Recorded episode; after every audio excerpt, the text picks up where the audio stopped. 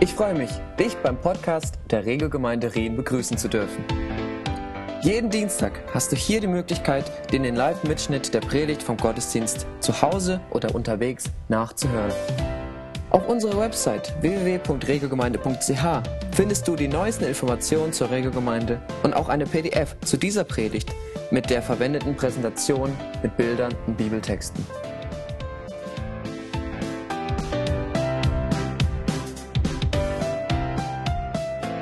In unserer Serie Meekness and Majesty sind wir bisher durch das zweite Buch Mose gereist. Und so langsam kommt diese Reise, naht sich dem Ende und wir kommen da zur Landung. Und immer wieder haben wir entdeckt, wie das Alte Testament uns starke Bilder gibt für das, was im Neuen Testament näher beschrieben wird. Also im Alten Testament gibt es alte Bilder für geistliche Prinzipien, die im Neuen Testament näher beschrieben werden. Zum Beispiel war eines der zentralen Themen, dass Gottes Kraft in menschlicher Schwachheit zur Vollendung kommt. Und das haben wir gesehen, wie das äh, bei Mose der Fall war. Wir haben gesehen, wie Errettung aus der Gefangenschaft aussieht. Ein ganz plastisches Bild, in dem Gott das Volk Israel aus der, aus der Gefangenschaft geführt hat. Wir haben auch gesehen, dass Wüstenerfahrungen und Prüfungszeiten zu einem Leben in der Nachfolge dazugehören. Das waren so ein paar Schlagwörter in der Worte in dieser letzten Serie. Und heute schauen wir uns einen Abschnitt aus dem allerletzten Kapitel des Exodus-Buches an, aus dem zweiten Buch Mose.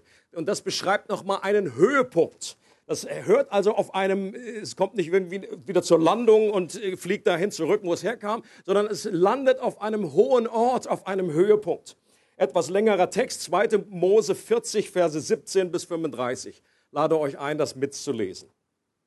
Da steht, Mose führte alles so aus, wie der Herr es ihm befohlen hatte. Am ersten Tag des ersten Monats, genau ein Jahr nachdem die Israeliten Ägypten verlassen hatten, wurde das heilige Zelt errichtet. Mose ließ die Sockel aufstellen und die Platten darauf setzen. Dann brachte man die Querbalken an und stellte die Säulen für die Vorhänge auf. Die Zeltdecke wurden über die Wände gespannt und mit den anderen Decken überdacht. Genau nach der Anweisung des Herrn. Mose legte die Gesetztafeln in die Bundeslade, steckte die Tragstangen durch die Ringe und legte die Deckplatte darauf. Er ließ die Bundeslade ins Zelt bringen und hängte den Vorhang davor, wie der Herr es angeordnet hatte. An die Nordseite des Zeltes vor den Vorhang, der die Bundeslade verdeckte, stellte man den Tisch Mose legte die Brote, die dem Herrn geweiht waren, auf den Tisch, wie der Herr es befohlen hatte. Gegenüber an der Südseite stellte er den Leuchter auf und setzte die Lampen darauf, ganz nach der Anweisung des Herrn. Den goldenen Altar ließ er im Zelt vor dem Vorhang aufstellen und verbrannte ein wohlriechendes Räucheropfer darauf. So hatte es der Herr angeordnet. Dann hängte Mose den Vorhang am Zelteingang auf. Draußen vor den Eingang stellte man den Brandopferaltar und Mose brachte auf ihm ein Brand- und ein Speiseopfer dar, wie der Herr es befohlen hatte. Zwischen dem heiligen Zelt und dem Altar ließ Mose das Becken aufstellen und goss Wasser hinein, damit er, Aaron und dessen Söhne sich darin die Hände und Füße waschen konnten. Jedes Mal, wenn sie das Zelt betreten oder, oder, dem, oder auf dem Altar ein Opfer darbringen wollten, wuschen sie sich. Sie befolgten damit die Weisung des Herrn. Schließlich wurde auch noch die Abgrenzung des Vorhofs rings um das heilige Zelt und den Altar errichtet. Und Mose hängte den Vorhang am Eingang zum Vorhof auf. So vollendete Mose den Bau des Heiligtums. Da kam die Wolke auf das heilige Zelt herab und die Herrlichkeit des Herrn erfüllte das Heiligtum, sodass Mose nicht hineingehen konnte. Wird der eine oder andere hat es vielleicht gefragt, als ich vorgelesen habe, wo ist da der Höhepunkt? Interessante Textstelle, aber es klingt mehr nach Ikea als irgendwie. Was hier beschrieben wird, ist der Aufbau der Stiftshütte oder dem Zelt der Begegnung, wie es auch genannt wird. Das Mose im Auftrag Gottes bauen ließ. Das heißt immer so, wie Gott ihn beauftragt hat. So, wie Gott ihn beauftragt hat. Das war nicht irgendwie Mose-Idee. Oh, wir müssen ein Zelt bauen und Gott will auch ein Zelt. Und dann bauen wir Nein, Gott hatte gesagt, bau mir ein Zelt. Und in das ist er dann auch eingezogen. Als das Zelt da war, da kam Gott herunter und die Herrlichkeit des Herrn erfüllte das Heiligtum. Wer sich noch erinnert an eine andere Predigtserie, da ging es nur um diesen Text später in dem Tempel, als der eingerichtet wurde, ist genau dasselbe passiert. Der Tempel wurde gebaut, das war ein Zelt, das war ein XXL, das war die upgraded Version, das war mit echten, äh, mit echten Wänden. Und da, aber wichtig war auch, dass das keine leere Hütte blieb, sondern dass dann Gott da eingezogen ist und die Herrlichkeit des Herrn erfüllte das Haus Gottes. Eine ganze Predigtserie über diesen Text. Ein Bild, wie die Stiftshütte ungefähr ausgesehen hat. Seht ihr hier nochmal zur Erinnerung. Das wurde jetzt hier gerade alles beschrieben. Das, äh, das Allerheiligste in der Mitte, da die Bundeslade, dann der Vorhang, dann das Heiligtum, da stand Leuchter, da standen diese, diese Schaubrote und dann vorne stand das äh, Brandopfer und dieses Waschbecken. Und wenn man das zweite Buch Mose durchliest, vielleicht hast du das schon mal gemacht, kann ich dir nur empfehlen, spätestens nachdem die Serie jetzt bald um ist äh, einfach durchzulesen. Und wenn du das tust, dann fragt man sich schon irgendwann, warum das alles so im Detail beschrieben wird. Ja, rund ein Viertel des gesamten Buches dreht sich um die Stiftshütte. Und man ist sehr versucht zu sagen, haben wir es bald. Das ist jedenfalls meine Reaktion. Lieber Mose, kann man das auch ein Tickchen kürzen und irgendwie zusammenfassen? I got the message, ist es super tent. Hast das alles irgendwie schön vorbereitet? Und ja, ja, ja. Ich glaube, dass die Bibel keine überflüssigen Infos gibt. Und jedes Mal, wenn etwas sehr ausführlich beschrieben wird, dann ist das ein Hinweis darauf, dass hier etwas Wichtiges beschrieben wird. Und wenn uns die Beschreibung der Stiftshütte eher ablöscht als begeistert, dann liegt es vielleicht daran, dass wir noch nicht wirklich erfasst haben, worum es hier eigentlich geht und warum das der Höhepunkt des gesamten Buches ist, des Buches Exodus. Und ich glaube, dass der Punkt folgende ist, der hier zum Ausdruck gebracht wird. Wahre Befreiung hat erst dann ihr Ziel erreicht, wenn wir an den Ort der Anbetung gelangen wahre Befreiung, der es ja am Anfang des Buches geht, herauszukommen aus der Gefangenschaft, hat erst dann ihr Ziel erreicht, wenn wir an einen Ort der Anbetung gelangen. Die Stiftshütte steht für die Anbetung Gottes. Damit sind, mit Anbetung sind jetzt keine Events gemeint, Worship-Event oder irgendwie die erste Hälfte des Gottesdienstes. Das natürlich auch. Aber mit Anbetung ist gemeint, dass Gott im Mittelpunkt unseres Lebens ist. Dass sich alles um ihn dreht. Und jeder Mensch wurde als Anbeter geschaffen. Jeder Mensch ist ein Anbeter. Die Frage ist nicht, ob du ein Anbeter bist, sondern was du anbetest. Wenn wir nicht Gott anbeten, dann beten wir etwas anderes an. Um irgendetwas dreht sich unser Leben, irgendetwas ergreift von uns Besitz. Wir alle dienen einer Sache und erhalten unsere Identität durch irgendetwas. Und das müssen nicht irgendwie schlimme Dinge sein, das sind ganz gewöhnliche Dinge, das können Hobbys sein, von, die, von dir Besitz ergreifen, die du letztendlich, um die du dich drehst. Das kann Entertainment sein, das kann deine Karriere sein. Das kann Geld sein, etwas besitzen zu wollen. Das kann dein Aussehen sein. Wie viele Menschen drehen sich ihr ganzes Leben um ihr Aussehen und kaufen sich ständig Hemden? Das ist nicht meine große Gefahr. Ich habe andere Götzen in meinem Leben, die haben nicht mit Klamotten zu tun. Das kann dein Einfluss sein, den du gerne haben möchtest. Das kann dein guter Ruf sein, den du sehen möchtest und den du aufrechterhalten möchtest. Und das Problem ist, dass alle diese Dinge etwas Suchthaftes an sich haben.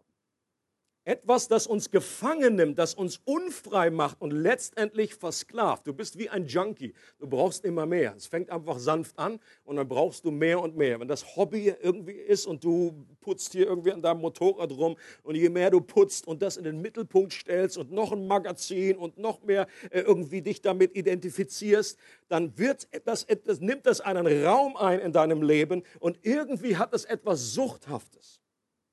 Die einzige Abhängigkeit, die wirklich frei macht, ist die Abhängigkeit zu Gott. Und deshalb führt Gott das Volk Israel am Beginn des Buches Exodus aus der Gefangenschaft, aus den Dingen, die sie versklavt haben, aber führt sie gleichzeitig an einen Ort der Anbetung, an dem Gott selbst wieder zum Mittelpunkt ihres Lebens wird. Gott befreit uns nicht nur von etwas, sondern er befreit uns immer auch für etwas. Amen.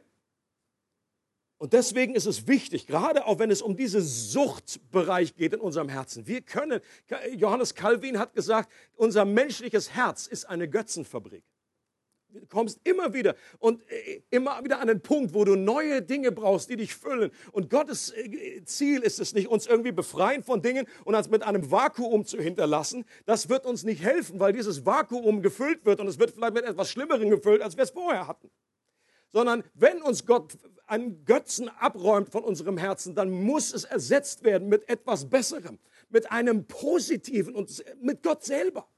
Er selber muss auf den Thron, äh, er selber muss in den Mittelpunkt unseres Lebens und angebetet werden. Ansonsten ist das nicht machbar. Eines meiner Lieblingszitate von Thomas Chalmers heißt, um dem Herzen eine alte Leidenschaft zu entreißen, muss man es der verändernden Kraft einer neuen Leidenschaft aussetzen. Und das ist, die, das ist der beste Weg und es ist der einzige Weg, um mit Sünde irgendwie klarzukommen, um befreit zu werden von Süchten. Du kannst nicht einfach nur durch Disziplin irgendwie versuchen, etwas dir zu verkneifen, etwas nicht mehr zu tun, wenn du nicht gleichzeitig es ersetzt und etwas Besseres in dein Leben hineinplatzierst. Und drei kurze Fragen möchten wir an diesen Text stellen, an diese Stiftshütte. Was hat es damit auf sich? Das sind ganz easy. Die heißen warum, wie und worauf. Warum, wie und worauf. Warum? Warum die Stiftshütte? Was hat es damit auf sich? Was ist das für eine Idee? Warum so ein Zelt? Warum so ein Ding in der Wüste? Ist es nicht faszinierend, dass fast jede Kultur in der Vergangenheit, du kannst hingucken, wo du willst, äh, an den äußersten Plätzen der Erde, äh, viele, viele Jahre zurück, in fast jeder Kultur gab es ein Heiligtum, gab es einen Tempel. Die buddeln dann irgendwie was in Südamerika aus oder die Azteken oder was. Überall findest du dieses Konzept, dass es einen Tempel gibt. Und so unterschiedlich diese Kulturen auch waren, sie waren sich meist in zwei Punkten einig. Punkt eins, es gibt eine andere Welt. Hier ist die natürliche, aber es gibt eine übernatürliche. Es gibt eine Herrlichkeit. Es gibt irgendetwas, was jenseits ist. Und der zweite Punkt ist, es gibt eine Barriere zwischen diesen zwei Welten. Und diese Barriere muss man irgendwie überbrücken. Da gab es unterschiedliche Ansätze, wie man diese Barrieren überbrückt. Also da waren sich fast alle Kulturen einig. Es gibt eine andere Welt, und diese beiden Welten, die haben, da ist eine Barriere, da ist irgendwie eine Trennung und die muss irgendwie überbrückt werden. Heute sagen viele Religionswissenschaftler, äh, Historiker und so weiter, leben wir vielleicht zum ersten Mal in einer Zeit, die behauptet, dass wir nicht wirklich wissen müssen, ob es eine andere Welt gibt. Das ist ein Phänomen, das ist ein Novum, was eigentlich in unseren, äh, in den letzten, Jahrzehnten äh, erst aufgekommen ist, hat es vorher so in dieser Form nicht gegeben.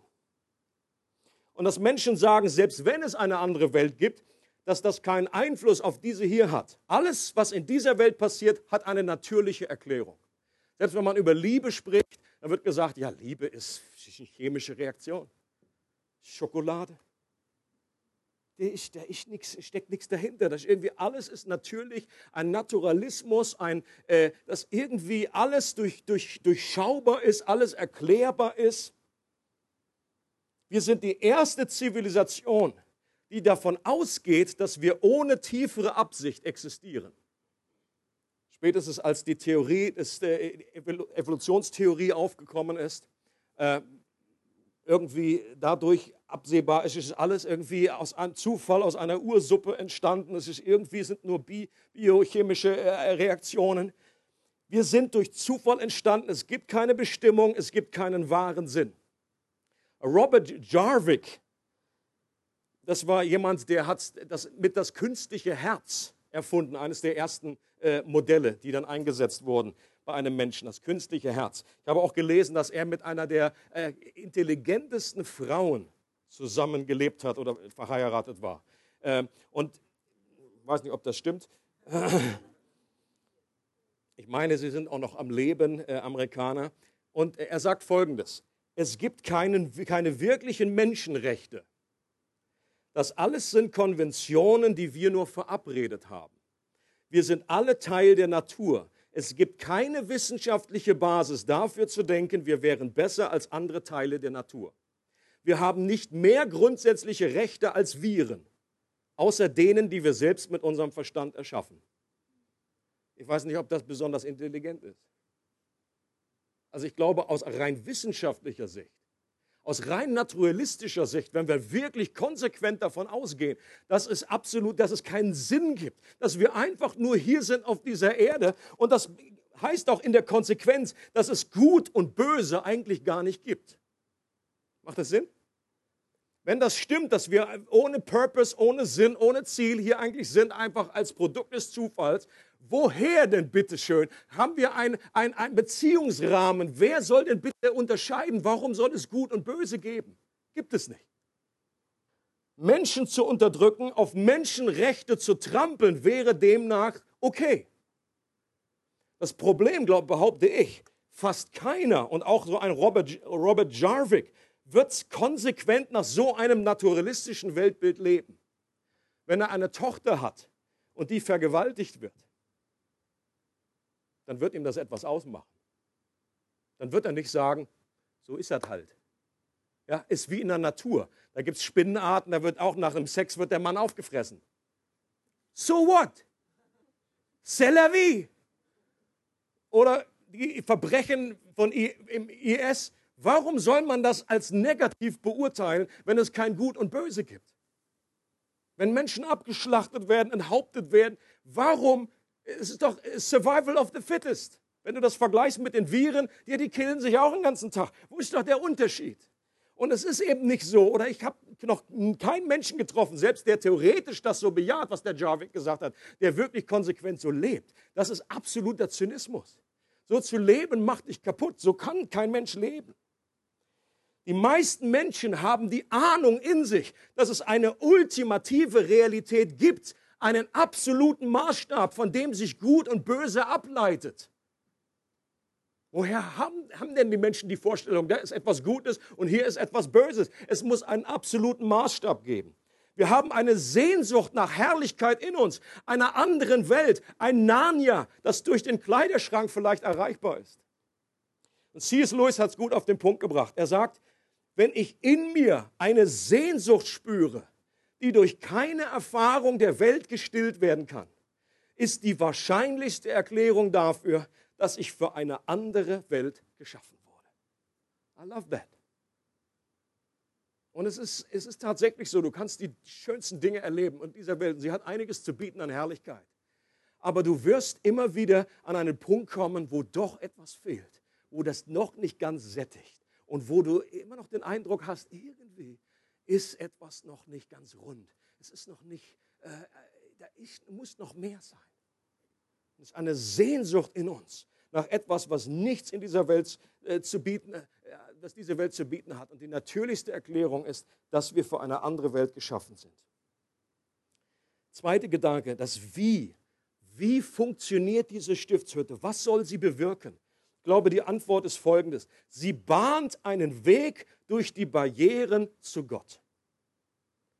Die Stiftshütte macht einen Weg oder bringt eine Verbindung zwischen diesen beiden Welten. Sie bringt eine Verbindung zwischen dieser Welt und der jenseitigen Welt.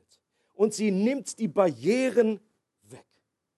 Interessant ist, dass die Stiftshütte von innen nach außen beschrieben und aufgebaut wurde. Also wenn wir mit, äh, hier das nochmal uns vor Augen führen, da wurde innen angefangen, bei der Bundeslade. Das steht für die Gegenwart Gottes, für die Herrlichkeit Gottes. Da wohnte Gott, im Bild gesprochen.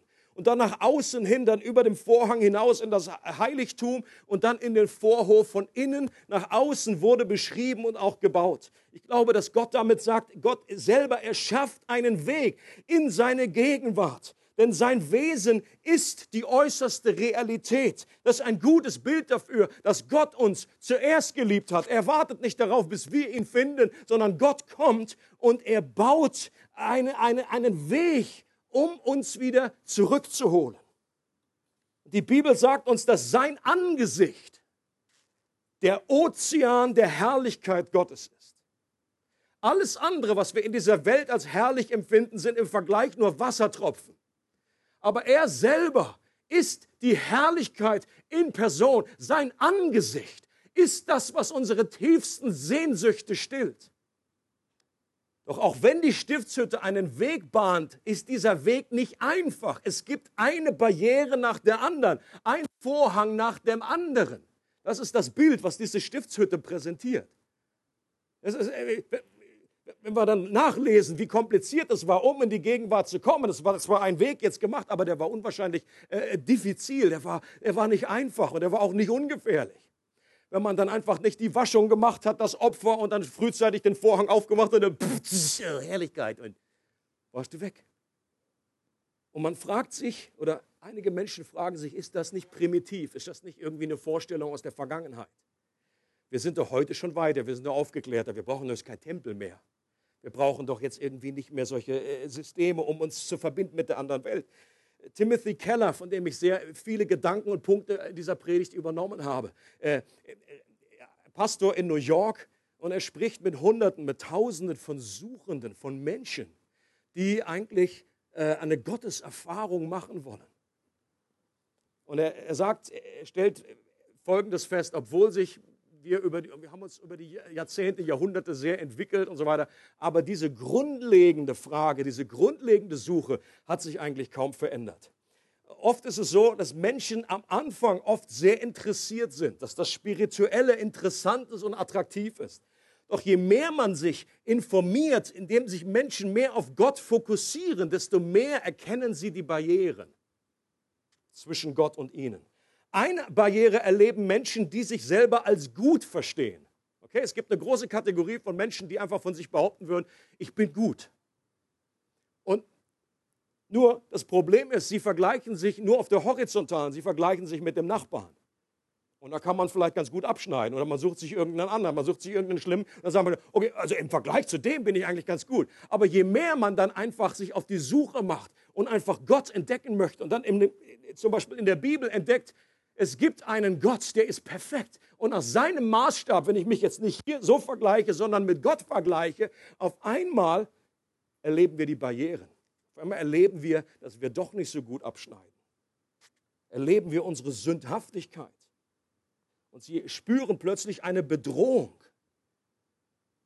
C.S. Lewis hat ja auch gesagt, kein Mensch kennt das Ausmaß seiner eigenen Schlechtigkeit, solange er nicht ernstlich versucht hat, gut zu sein. Erst wenn wir anfangen, wirklich gut zu leben, merken wir, dass wir es nicht schaffen. Und für andere dagegen ist nicht das Gutsein, sondern die Freiheit das größte Gut.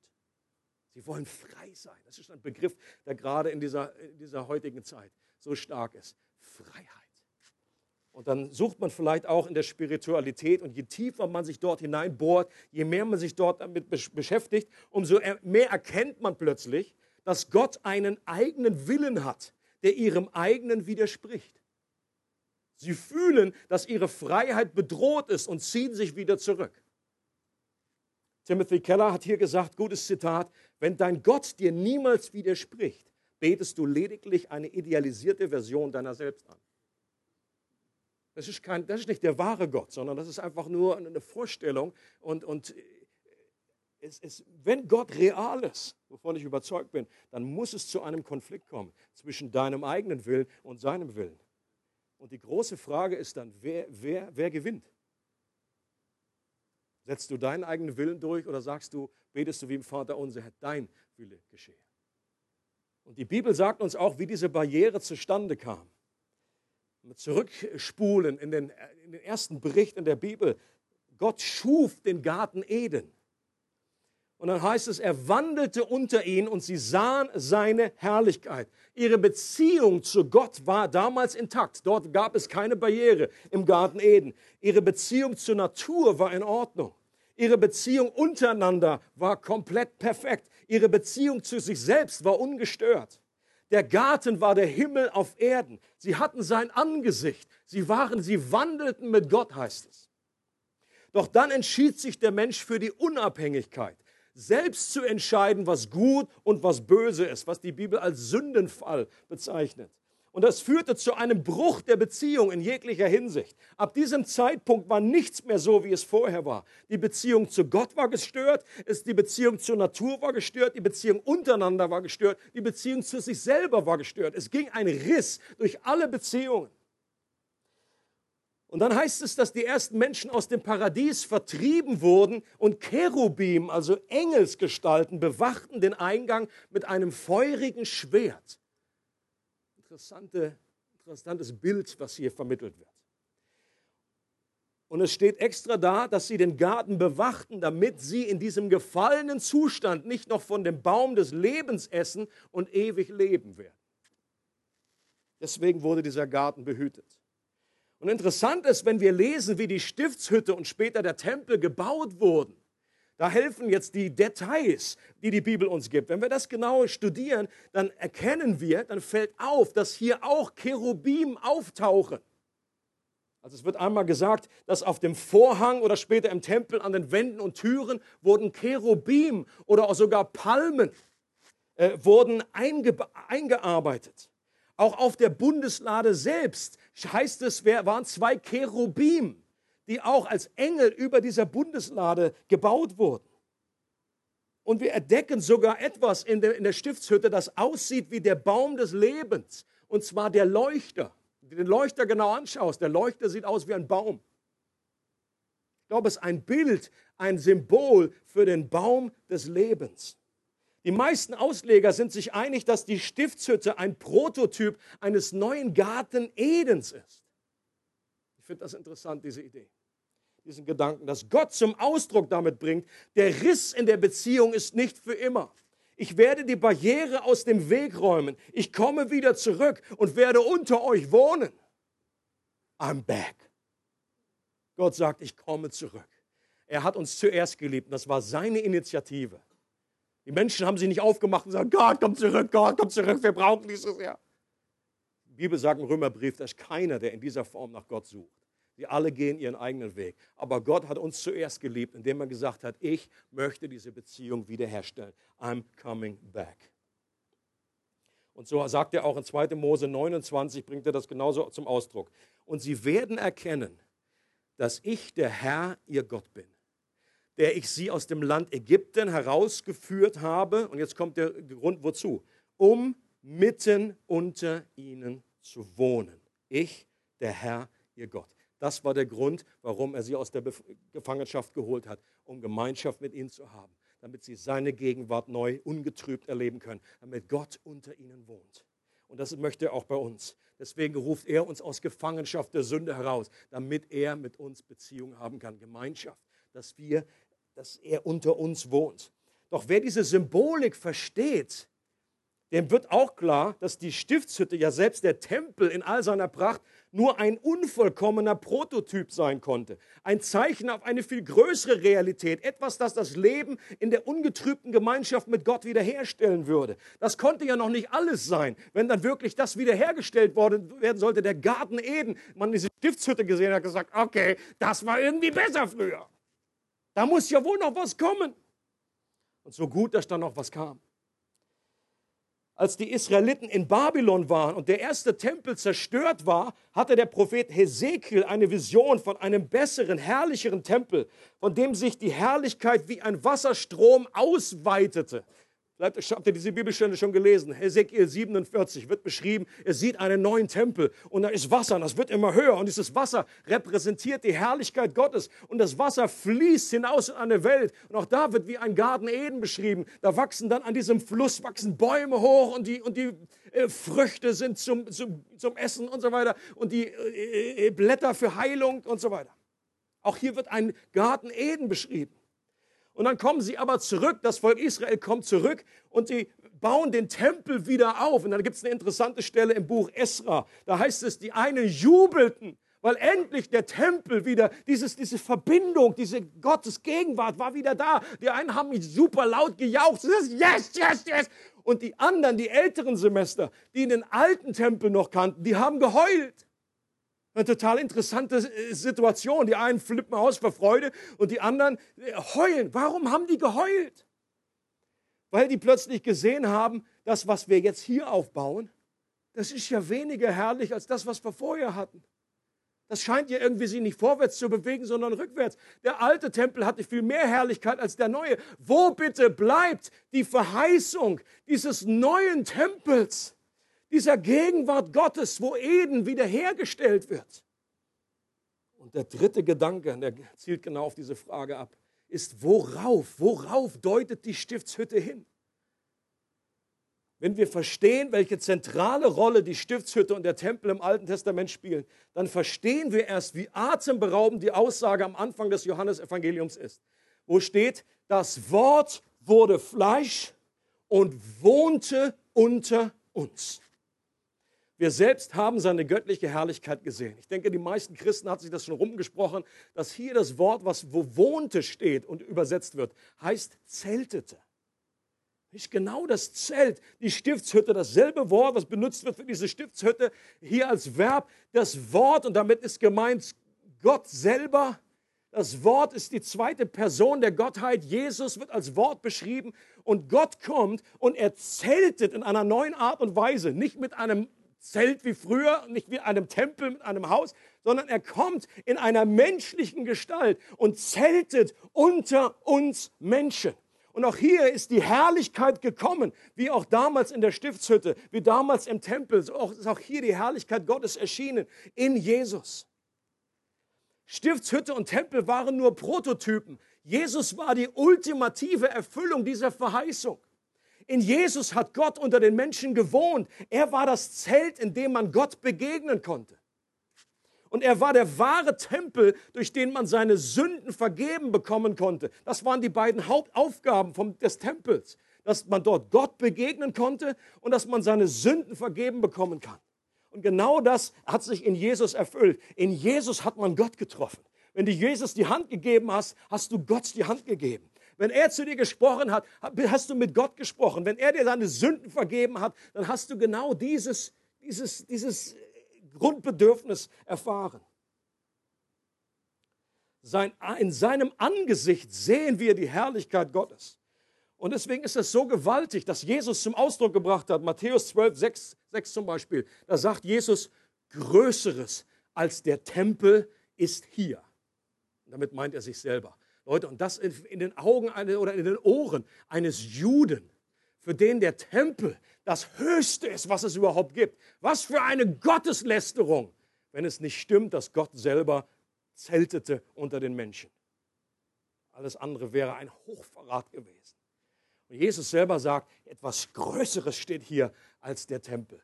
Oder Jesus ist, ist mitten im Tempel, der damals äh, äh, stand, und er sagt, brecht diesen Tempel ab und in drei Tagen werde ich ihn wieder aufrichten.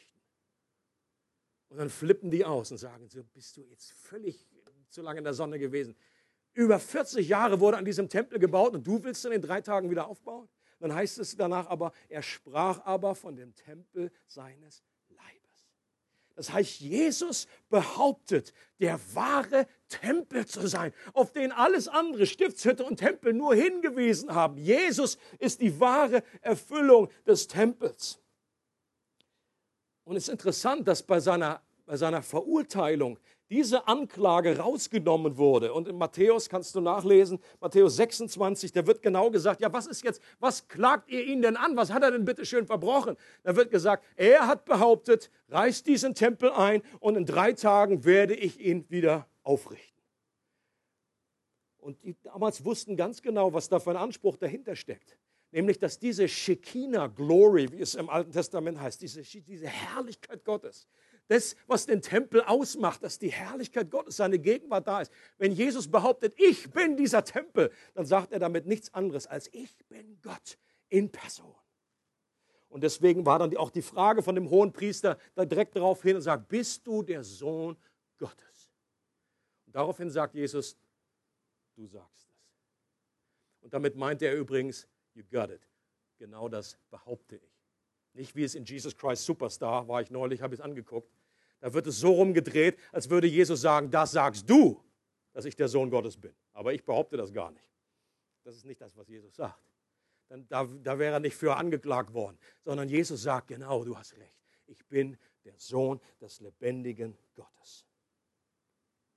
Aber Jesus sagt durch das Bild des Tempels noch etwas mehr aus. Er sagt nicht nur, ich bin Gott, ich bin diese Herrlichkeit in Person, ich, sondern ich bin auch der Weg zurück zu Gott. Ich bin die Verbindung zu der anderen Welt. Ich selbst räume alle Barrieren aus dem Weg, damit ich wieder unter euch wohne und die ungetrübte Beziehung wie im Garten Eden wiederherstellen kann. Jesus sagt, ich bin der Brandopferaltar. Jesus sagt, ich bin das Waschbecken. Ich, ich bin der Leuchter. Ich bin das Brot. Ich bin der Räucheraltar dieser Stiftshütte. Und deswegen kommt er wieder, so sagt jetzt, ich habe all das erfüllt, damit ihr nicht mehr diesen Stafettenlauf machen müsst, damit ihr direkt in die Gegenwart Gottes hineinkommen könnt. Einen ungehinderten Zugang zu Gott haben könnt. Zum Garten zurückkehren, zum Garten Eden konnte man damals nur, wenn man am Schwert vorbeikommt, das die beiden Cherubim hatten. Richtig? Und das bedeutete allerdings den Tod desjenigen, der hier Zutritt suchte. Jesus ist am Kreuz gestorben, um uns den Weg zurück ins Paradies zu ermöglichen, wohlwissend, dass es ihn das Leben kosten würde. Hier nochmal ein, ein Text von dem, was wir am Anfang gelesen haben. Da heißt es, so vollendete Mose den Bau des Heiligtums. Da kam die Wolke auf das heilige Zelt herab und die Herrlichkeit des Herrn erfüllte das Heiligtum, sodass Mose nicht hineingehen konnte. Also da war etwas vollendet da war etwas vollbracht worden und dann kam die Herrlichkeit des Herrn. Erst als das Werk der Stiftshütte vollendet war, kam Gottes Gegenwart den Menschen nahe. Jesus, der wahre Tempel, rief vom Kreuz aus, es ist vollbracht. Das ist genau dasselbe Wort. Im Englischen ist es noch, da heißt es hier im, im zweiten Buch Mose, it is finished. He finished the work. Und Jesus ruft aus, it is finished. Und damit ist genau diese Tempelsprache gemeint. Jesus sagt, das ist vollbracht, der wahre Tempel ist vollbracht. Und damit konnte die Herrlichkeit Gottes diese Welt in einer ganz neuen Dimension erfüllen. Und dann heißt es, auch hier Tempelsprache, was ist passiert, als Jesus ausgerufen hat, es ist vollbracht und gestorben ist. In dem Moment zerriss der Vorhang im Tempel. Und zwar, es wird extra beschrieben, wie. Und zwar von oben nach unten um deutlich zu machen, das waren keine Menschen, die hier am Werk waren. Und Menschen haben da irgendwie dran rumgezerrt von unten nach oben, sondern das war wie Gott, zwei große Hände. Gott nahm diesen Vorhang, hat ihn zerrissen von oben nach unten, um zu sagen, hier, die Barriere ist abgeräumt. Jetzt ist der Zugang zu mir wieder völlig frei. Ihr könnt ungehindert kommen. Es gibt nichts mehr, was euch zurückhält von meiner Gegenwart. Jetzt können wir mit aufgedecktem Angesicht die Herrlichkeit des Herrn anschauen. Und im Glauben ist das bereits möglich. Zum Schluss noch die Frage, wie können wir Gott heute erleben, ganz praktisch. Ich glaube, es geht durch eine erste Antwort, durch eine gnadenbasierte Beziehung. Mit gnadenbasiert meine ich, wenn wir die Stiftshütte uns anschauen, was damals nötig war, dann mussten sie praktisch musste Dinge erfüllen, man musste gewisse äh, äh, Leistungen erbringen, um dann einfach in die Gegenwart Gottes zu kommen. Es ging also von außen nach innen. Was Jesus getan hat, ist, er hat uns direkt, wenn wir in ihm sind, wenn wir an ihn glauben, dann bringt er uns direkt in die Gegenwart Gottes, sodass wir auf dem Weg nach außen jetzt auch noch gute Werke tun können, aber die haben nichts mehr damit zu tun, dass wir in Gottes Gegenwart kommen wollen, sondern da sind wir schon gewesen und jetzt tun wir einfach aus Dankbarkeit, aus Liebe zu ihm, weil er uns zuerst geliebt hat, gehen wir nach außen äh, in die Welt hinein. Das ist ein Riesenunterschied. Manchmal sehen die, die, die Taten gleich aus, aber die Herzenshaltung dazwischen liegen Welten. Ein Gesetz bedeutet, von außen nach innen zu kommen. Gnade bedeutet, wir kommen von innen aus der Beziehung mit Gott und gehen nach außen. Das zweite ist eine innige Beziehung. Wir selbst haben das Vorrecht, in die Gegenwart Gottes zu kommen. Jederzeit. Das Neue Testament lädt uns dazu ein. Wir selbst können sogar erfüllt werden mit seiner Herrlichkeit. Paulus sagt an einer Stelle im 1. Korintherbrief, wisst ihr nicht, dass euer Leib der Tempel des Heiligen Geistes ist, der in euch lebt. Leute, was für eine Vorstellung dass jetzt sogar unser Körper ein Tempel ist des Heiligen Geistes. Für jeden Juden war das damals. Der brauchte Riechsalz, der musste wiederbelebt werden.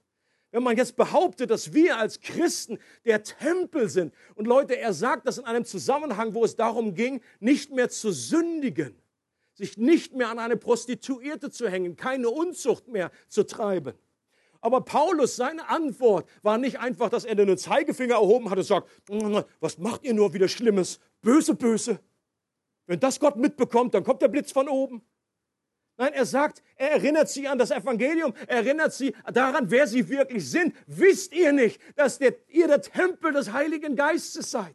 Was für ein Vorrecht, was für eine Wahrheit. Und wenn wir das verstehen und ausleben, dann werden wir ganz anders mit Sünde umgehen, eine Motivation haben, rein zu leben vor Gott. Dritter Gedanke ist, wir können Gott erleben in der Gemeinschaft, die wir untereinander haben. 50 Tage nach der Auferstehung hat die Herrlichkeit Gottes wieder einen Tempel erfüllt. Und zwar am Pfingsttag wurde der Tempel der Gemeinde erfüllt. Die Bibel sagt, wir als Einzelne sind ein Tempel, aber auch in der Gemeinschaft. Die Gemeinde ist ein Tempel des Heiligen Geistes. Das war die Erfüllung der Prophetie von Hesekiel. Das Wasser fließt aus dem Tempel in die Welt. Leute, auch das wird unsere Sicht von Gemeinde komplett revolutionieren. Wenn du am Sonntagmorgen noch liegst, irgendwie so, ach, du ein bisschen bescheuertes Valentine hier heute.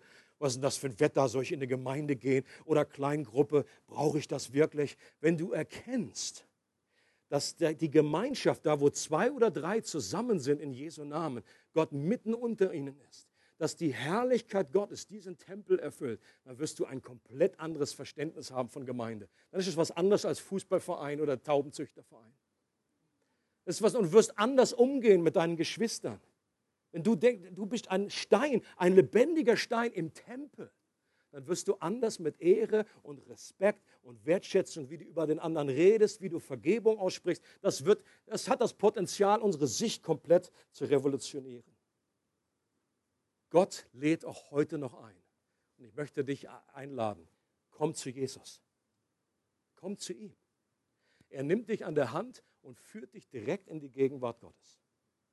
Und das gilt für ältere Hasen, die schon länger unterwegs sind. Vielleicht spürst du auch eine gewisse äh, Distanz oder denkst, ah, Gott ist irgendwie weit weg und du wurschtelst da immer noch am Brandopferaltar rum und bist immer noch am ständig irgendwie Sünde vergeben oder irgendwie versuchst was zu opfern. Äh, kennt ihr das, wenn man irgendwie gesündigt hat und man denkt, ah, ich muss ein bisschen Zeit, muss ins Land gehen jetzt. Kann ich nicht gleich zurückkommen zu Gott. Das ist irgendwie letztendlich eine, man will es irgendwie abbüßen. Man will noch ein bisschen Zeit irgendwie. Gott sagt, das brauchst du nicht mehr. Jesus hat für alles bezahlt. Wir dürfen zurückkommen. Hebräerbrief sagen, mit Freimütigkeit kommen wir vor den Thron Gottes, um Gnade zu finden zur rechtzeitigen Hilfe. Vielleicht bist du, hast du neu erkannt, auch durch diese Predigt jetzt hier, dass wie, wie gewaltig es ist, was Gott getan hat. Und wir wollen das wie festhalten in unserem Alltag. Wir wollen, dass das, äh, auch hier leiden wir, wie letzten Sonntag gesagt haben, an Evangeliumsamnesie. Wir vergessen das, das, das rinnt uns manchmal wie Sand zwischen die Finger. Wir brauchen die Erinnerung, die stetige Erinnerung. Ich kann dir nur empfehlen, dass du das betest, was Paulus gebetet hat in Epheser 1. Gott, öffne mir die Augen, damit ich erkenne, was für eine Hoffnung du mir gegeben hast, was für ein reiches und wunderbares Erbe du für mich bereithältst äh, und was für eine große Kraft du an mir äh, hast wirken lassen, dass du betest um geöffnete Augen des Herzens. Vielleicht sitzt du auch hier, gehörst du zu denen, die eigentlich wissen, dass es diese andere Welt gibt. Du bist auch auf der Suche nach Herrlichkeit, aber hast bisher noch keinen Weg gefunden, um diese, Welt zu, diese Welten zu vereinen. Hast Verschiedenes versucht, um die Barrieren aus dem Weg zu räumen. Die gute Botschaft an dich lautet, du brauchst die Barrieren nicht aus eigener Kraft zu beseitigen. Das schafft sowieso kein Mensch. Das hat Jesus bereits für dich getan und er lädt dich ein, zu ihm zu kommen. Er ist der Weg und er führt dich direkt in die Gegenwart Gottes, wenn du das erleben